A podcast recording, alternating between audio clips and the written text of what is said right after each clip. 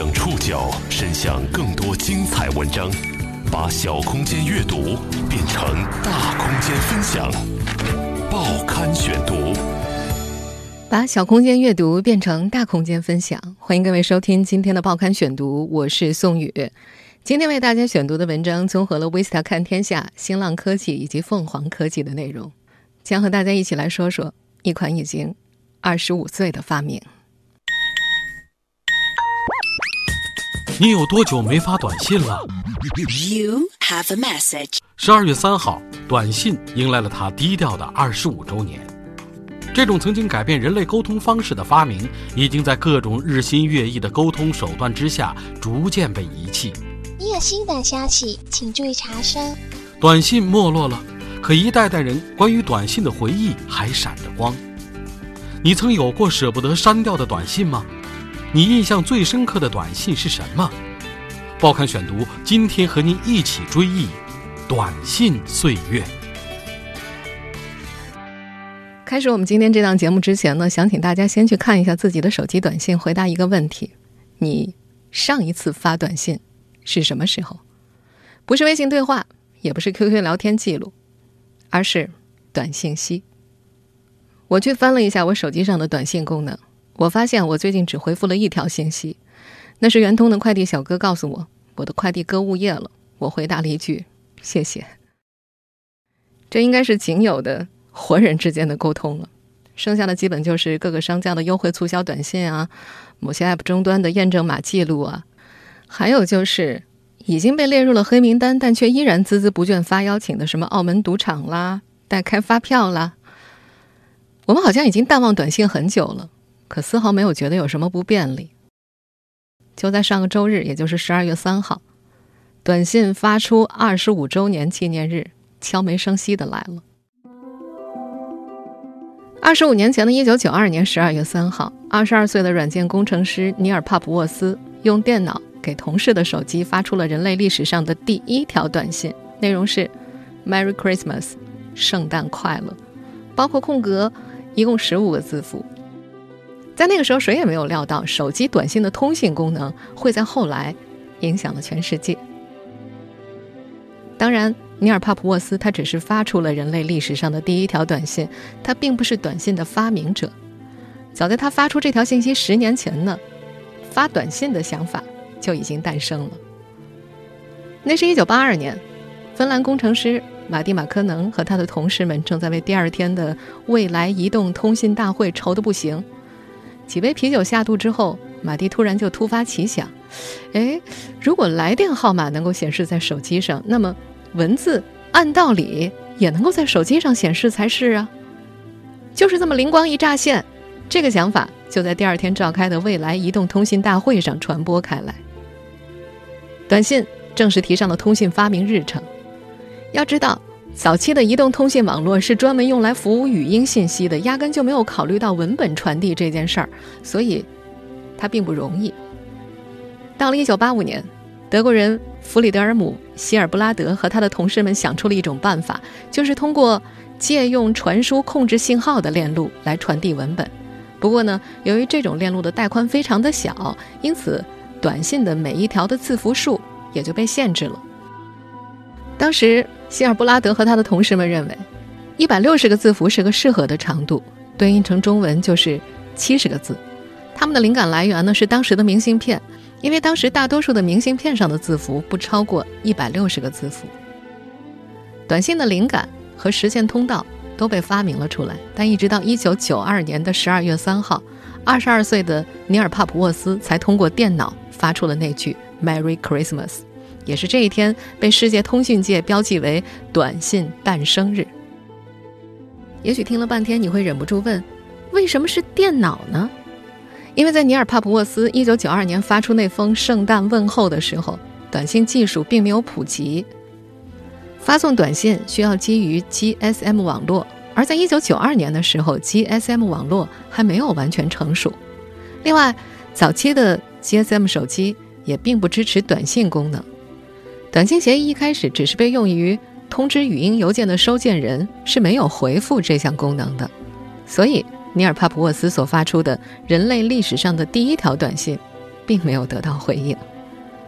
帕普沃斯曾经在接受采访的时候说，运营商花费了一段时间才意识到，他们可以通过向往外发送短信收取更高的费用，创造利润。手机厂商也陆续开始开发这项功能。一九九四年，诺基亚推出了诺基亚二零一零，用按键实现了短信文本编辑的功能，短信就这么真正进入了大众的生活。可以肯定的一点是，运营商们对短信的流行。大吃一惊，特别是它在年轻用户当中的受欢迎程度。上世纪九十年代和本世纪初，青少年之间互相发送短信可是一件流行和时尚的事情。中国的手机用户并没有第一时间感受人类通讯历史上的标志性事件。一九九八年，中国移动、中国联通才开始扩展短信业务。现在的年轻一代可能很难想象。他们的前辈们曾经历过怎样的短信疯狂？报刊选读继续播出《短信岁月》。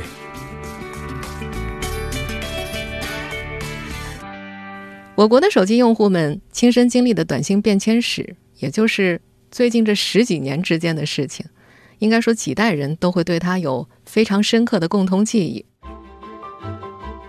随着移动电话进入中国。中国人从一九九八年开始真正接触到了短信的功能。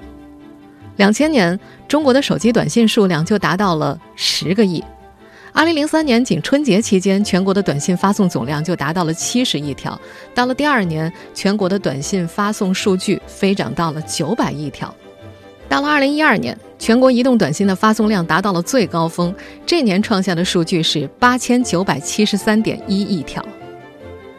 如果说你是一个，年轻的零零后不太理解这种发短信的疯狂的话，你可以默认为，当时的短信代表了现在你手机里所有的 App。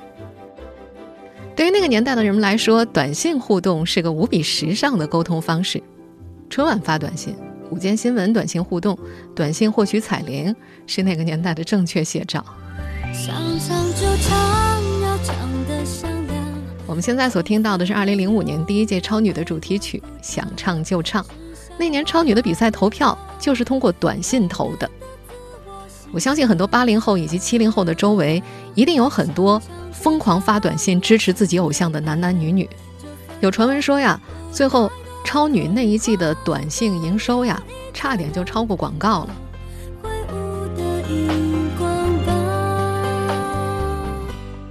在那个年代，各种发短信测姻缘啦、发短信要签名之类的，更是多得一塌糊涂。每个电视剧前后总有洗脑式的广告轰炸，比方说，缘分天空，编辑你的姓名发送到幺零六六几几几几，测试你们的姓名匹配程度。还有，发送短信参与知识问答活动，最高能赢九十九元话费。我相信正在听节目的七零后的八零后周围，一定有很多参与这类活动，最后手机欠费的，这智商税收的呀。经历过那个年代的人，谁没掉过几个坑呢？后来我们才知道，那是互联网公司和通信公司联手开发的 SP 业务，大多收费不菲。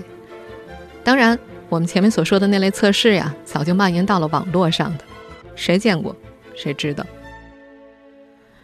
除了我们刚刚提到的疯狂和尴尬，对于在二十一世纪前十年见证过短信辉煌的人来说，那段时间的短信更是承载了各种有关感情的美好回忆。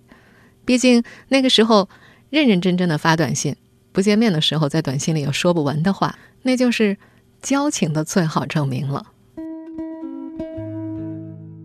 在智能手机诞生普及之前，在有能力拥有手机的人群里，有的基本上是有九宫格按键的直板机，或者是后来才渐渐出现的翻盖机。那样的手机不能发图片，也不能发语音。传递信息就只靠赤裸裸的文字，以及现在看起来还特别有时代感的那种颜文字，这就导致了那会儿发短信聊天的时候，总要好好的斟酌一番，不像现在啊，我随随便便扔个表情包过去就能够挽救局势了。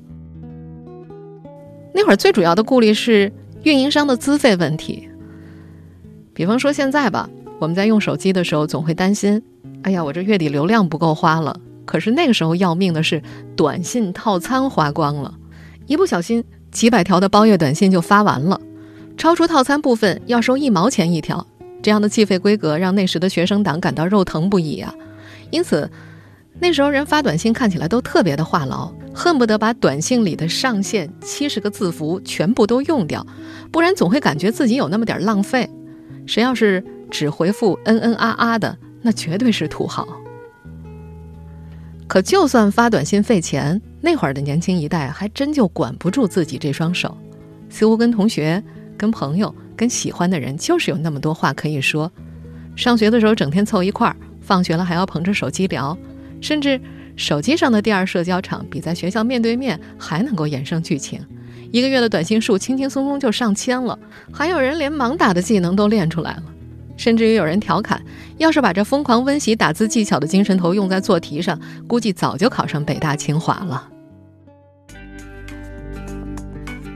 对于经历过短信辉煌时代的曾经的年轻人来说，回想已经退出历史舞台的非智能手机和已经江河日下的短信功能时，总会自带青春滤镜。青春期的懵懂和校园里的小情愫，都会给这些旧物件蒙上一层。暧昧的美好色。报刊选读继续播出《短信岁月》。发短信谈恋爱是个颇有历史感的时代符号，这个符号在不少八零后、七零后的身上都留下了深刻的印记。也许不会再看见离别时微黄色的天，有些人注定不会再见。那些曾青涩的脸，你一定还记得前几年盛行大荧幕的那些青春片。对于经历过那个年代的人来说，看到怀旧青春剧里女孩在课堂上偷偷的给暗恋的男生发短信，看到蓝屏上每个字眼都在闪动着暧昧的悸动，会忍不住让自己的心绪飘回到十几年前。那时校园时代的小情侣怎么敢在老师和家长的眼皮子底下卿卿我我呢？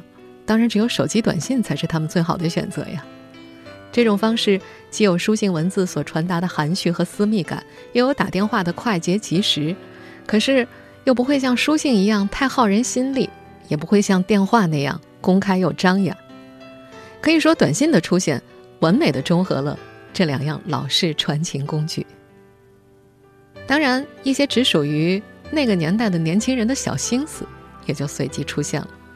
比方说，现在就再也不会有那种等他回短信的感受了。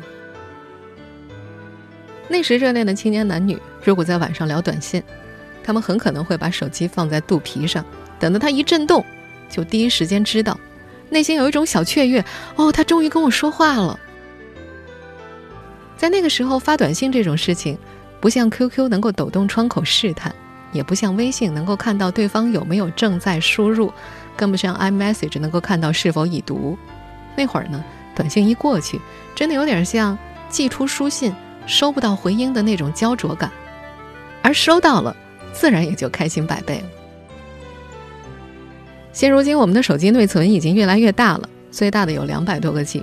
要是你现在的手机还只有十六个 G 的话，那一定会为我到底该删哪个 App 焦灼的斗争一番。那个年代的青年男女呢，也曾经被手机内存逼疯过，只不过他们焦灼的点在于，为什么手机只能够储存一百条短信呢？该删哪条？该留哪条？可是，对于情窦初开的男孩女孩来说呀。对方发来的每一个字都是弥足珍贵的，每一条短信都傻笑着反复看过几百遍的，哪怕已经背得滚瓜烂熟，也万万舍不得删掉。要搁现在，电子设备里的东西导出备份就好了。可是那会儿的年轻小孩哪懂这些呀？为了留住自己视如珍宝的东西，会傻傻的付出体力劳动，手抄。有位知乎匿名用户曾经回忆，他说自己是个奔四的小哥。十年前用的是诺基亚八二幺零的直板机，只能够储存五十条短信，又舍不得删掉，于是和前女友交往的时候，手抄下了对方发来的每一条短信。虽然这些写满年少爱恋的本子，可能早就不知道遗失在哪次搬家当中，当年小金宝贝的短信记录，也早就不知道在哪个打不开的老手机里被遗忘了，甚至当时做出过这些事的人，可能都已经忘了。自己还曾有这么傻乎乎的中二的时期。可是，这些被落在历史里无法再前进的东西被再度回忆起来的时候，却免不了有一些复杂的情绪洋溢在心头。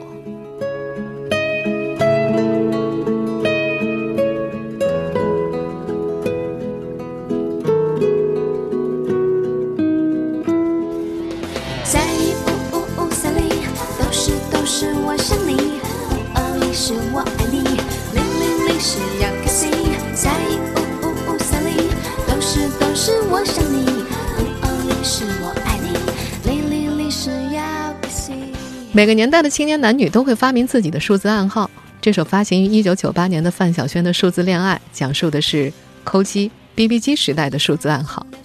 而手机短信时代的年轻男女也有一套自己的数字暗号，因为对发短信太熟悉了，一套和九宫格输入法相对应的暗号就这么诞生了。比方说，按照九宫格的顺序，按下九幺六幺六是在打晚安，九六二四六四是。我爱你，在那会儿还流行反转文字的老梗，有多少男生会有样学样的把一串 “in 五五感叹号 w 一”的字符发给自己喜欢的女生，享受那个傻瓜猜不出来撒娇说“求求你了，快告诉我吧”这样的一个过程。只是这种时代感极强的只在短信时代有意义的符号，早就已经跟着志明和春娇的情节一起，成了二十一世纪第一个十年留下的遗产了。要是你现在再把这个代表 "I miss you" 的陈年老梗发给对方的话，人家可能会觉得，呃，你是互联网僵尸吧？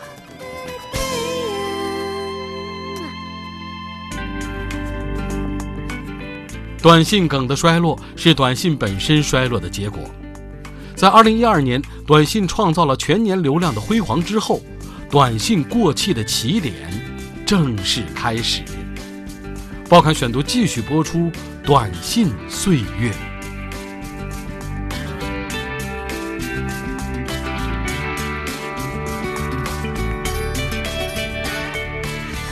其实，短信的衰落早就有预兆了。从二零零七年开始，根据中国移动的数据，每个月的短信条数就已经在每年下降。与之相伴的是，从二零零九年开始加速上涨的用户每月流量数据。那年。三大运营商加速了三 G 网络的推广，三 G 手机变得更加普及，中国的手机用户开始越来越依赖移动互联网，而不是运营商的短信服务。二零一二年微信诞生之后，短信的衰落就更加明显了。除了文字，还能够发送语音、图片，还具有社交功能。和资费高昂又不方便的彩信和语音短信相比，微信简直看起来就是不要钱的。很快，就连逢年过节群发短信这种事儿也逐渐被其他方式取代了。二零一四年的春节期间，全国移动短信的发送量首次出现了大幅度下滑，同比下降了百分之四十一点五七。曾经紧打紧算的算短信条数，现在则是一个劲儿的改套餐，降低短信的比重。比方说，我这个月吧，就发过那么一条给快递小哥的短信。所有人都很清楚，手机通讯当中的人际交往。早就转移阵地了，我们的社交从短信完全转移到了微信、微博等一些相关的手机 App 上。哪怕是过年的时候，都已经很少有人再用短信去拜年了。如今的短信就像是一片杂草丛生的废弃的后花园。也正因为短信里少有说话的、可以交流的活生生的人，于是有些人会在通讯录里乱改一通，比方说发工资的银行改成金主。幺零零八六改成吴彦祖，猛地一看此起彼伏，还其乐融融。可是定睛一看呢，金主常常捉襟见肘，而吴彦祖只会无情地提醒你手机欠费了。剩下的会经常在你的短信当中刷存在感的，还有提醒你又支付了一笔钱的某银行，可能只买过一次袜子也要三天两头给你发促销信息的某宝店铺，还有就是要钱骗钱的骗子，以及无穷无尽的。验证码。这对比之下，短信里唯一的活人能够进行人类之间的对话的，就只剩下快递小哥了。期盼着亲情友情的短信，我们居然一条都找不到了。短信虽然还没有死亡，但已经逐渐退出了普通大众的日常沟通生活。过去这些年呢，人们使用短信，为世界各地的运营商贡献了不菲的盈利。不过当初啊，短信的发明者那位芬兰工程师马蒂马科能却分文未挣，他并没有为这项技术申请专利，因为他觉得这个想法是属于大众的，不是他一个人的。而这位工程师已经于2015年去世了。在2012年短信二十周年，BBC 采访他的时候，曾经问过他一个问题：短信还能再活二十年吗？当时，马蒂马科能的回答是：“呃，二十年啊，是个很长的时间。不过我相信，可靠的、方便的通讯方式将会永生不灭。那时候，它叫不叫短信，已经不重要了。”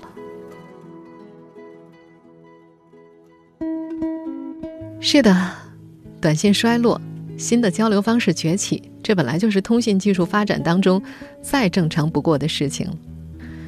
可是，好像会有越来越多的人觉得，不仅是工具变了，好像人也变了。以前用那小破手机，最喜欢和朋友没完没了的发短信，现在我们用的手机变得高档了，反而害怕收到没完没了的微信。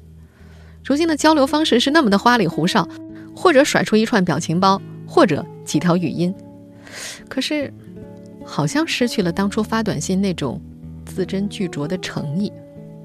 但是我们再换个角度想一想，技术的发展嘛，总归还是能够让生活变得更加便利的。有了视频通话技术，许久未见的老朋友仿佛触手可及，看看他们的笑脸也挺好的。有了更加便利的语音对讲，很难学会打字的爷爷奶奶、爸爸妈妈也能天天和我们的说话，也真的很好。也许一直以来，重要的都不是用什么去联络，而是你会联络谁。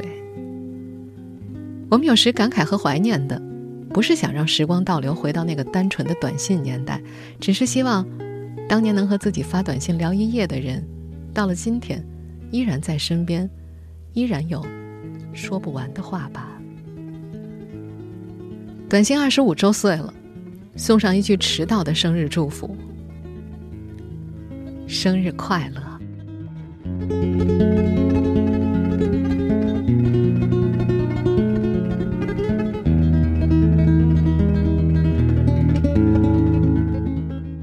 我是宋宇，感谢各位的收听。今天节目内容综合了 Vista 看天下、新浪科技、凤凰科技的内容。收听节目复播，您可以关注《报刊选读》的公众微信号“宋宇的报刊选读”，或者登录在南京网易云音乐。我们下期节目时间再见。最后一班午夜列车，悄悄带走了青春。爱的人，最美的时光，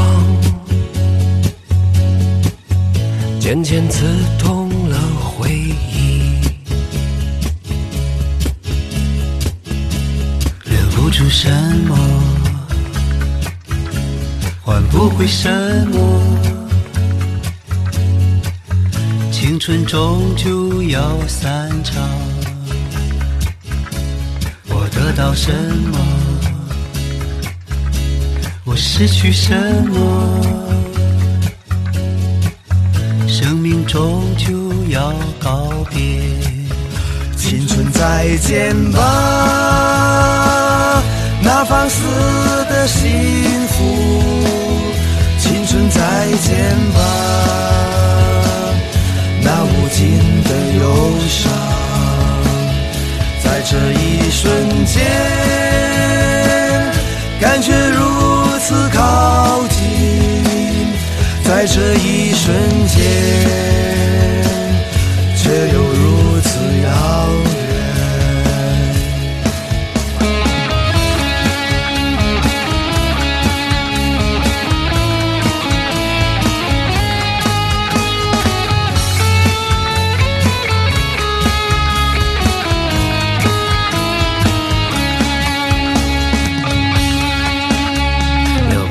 什么换不回什么？青春终究要散场。我得到什么？我失去什么？生命终究要告别，青春再见吧，那放肆的幸福，青春再见吧，那无尽的忧伤，在这一瞬间，感觉如此靠近。在这一瞬间，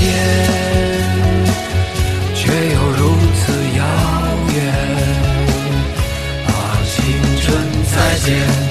啊，青春再见！啊，青春再见吧，再见吧，再见吧！如果一天我就要离去，请把我留在回忆里。啊，青春再见！啊，青春再见！啊，青春再见吧，再见吧，再见吧！如果一天我就要离去，请把我留在回忆